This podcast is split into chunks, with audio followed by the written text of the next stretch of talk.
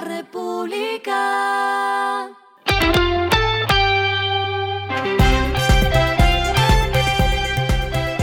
Al final de la jornada, esto es lo que debes saber sobre el comportamiento de los negocios, las finanzas y la economía. Las movidas de hoy fueron. Arquitectura y Concreto reveló sus cifras de 2023. Indicó que el año pasado vendieron 3.606 unidades habitacionales, 76% más que en 2022. Los proyectos comercializados en Antioquia representaron 68% de las ventas, mientras que en Cundinamarca fue 17% y en la región Caribe un 15%. Las ventas netas sumaron 2,35 billones de pesos, un 70% más que el año 2022.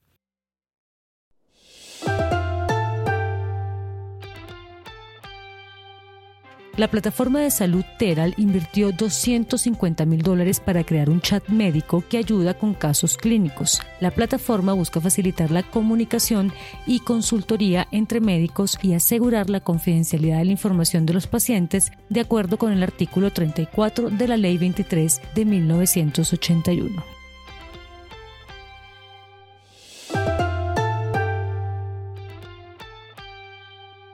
La agencia Moody's alertó que Colombia está llevando la regla fiscal muy al límite.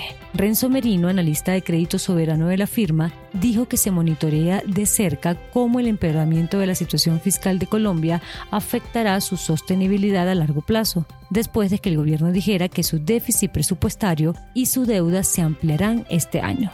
El margen de maniobra de Colombia es muy reducido, dijo la firma, en caso de que el gobierno enfrente un impacto como menores ingresos fiscales o un mayor gasto inesperado. Lo que está pasando con su dinero.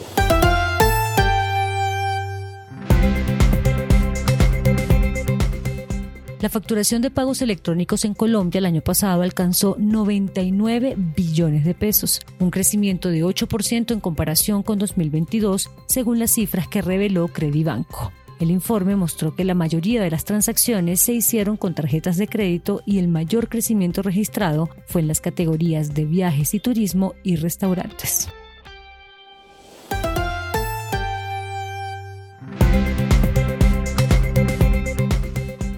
Los indicadores que debe tener en cuenta. El dólar cerró en 3.975,74 pesos, subió 47,63 pesos. El euro cerró en 4.264,18 pesos, subió 21,04 pesos. El petróleo se cotizó en 72,77 dólares el barril. La carga de café se vende a 1.479.000 pesos y en la bolsa se cotiza a 2,12 dólares. Lo clave en el día.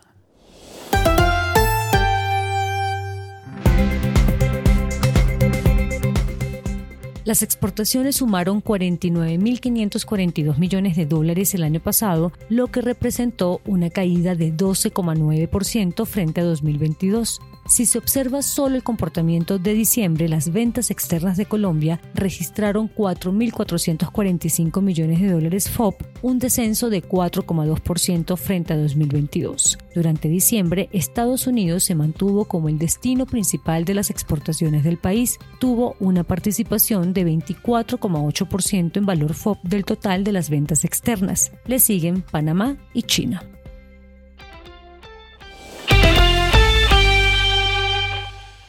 A esta hora en el mundo. Los devastadores incendios que afectaron desde el viernes pasado principalmente las provincias de Valparaíso y Marga Marga en Chile dejaron al menos 112 personas muertas y daños que podrían superar a las 6.000 viviendas, de acuerdo con el balance que dio hoy el Servicio Nacional de Prevención y Respuesta ante Desastres. El presidente de Chile, Gabriel Boric, anunció en la tarde del domingo que decretó duelo nacional por dos días a partir de hoy.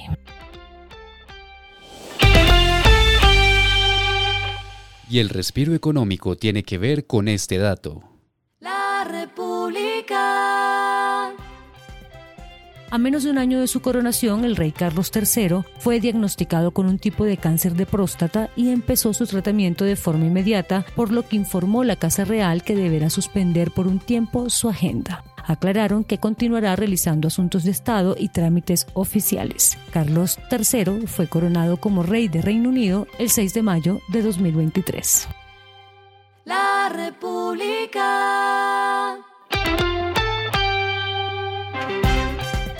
Y finalizamos con el editorial de mañana. Exportaciones colombianas, nada que ver. Colombia tiene el más bajo nivel de exportaciones si se compara con sus similares en la región. El año pasado solo alcanzó menos de 50 mil millones de dólares y no avanza.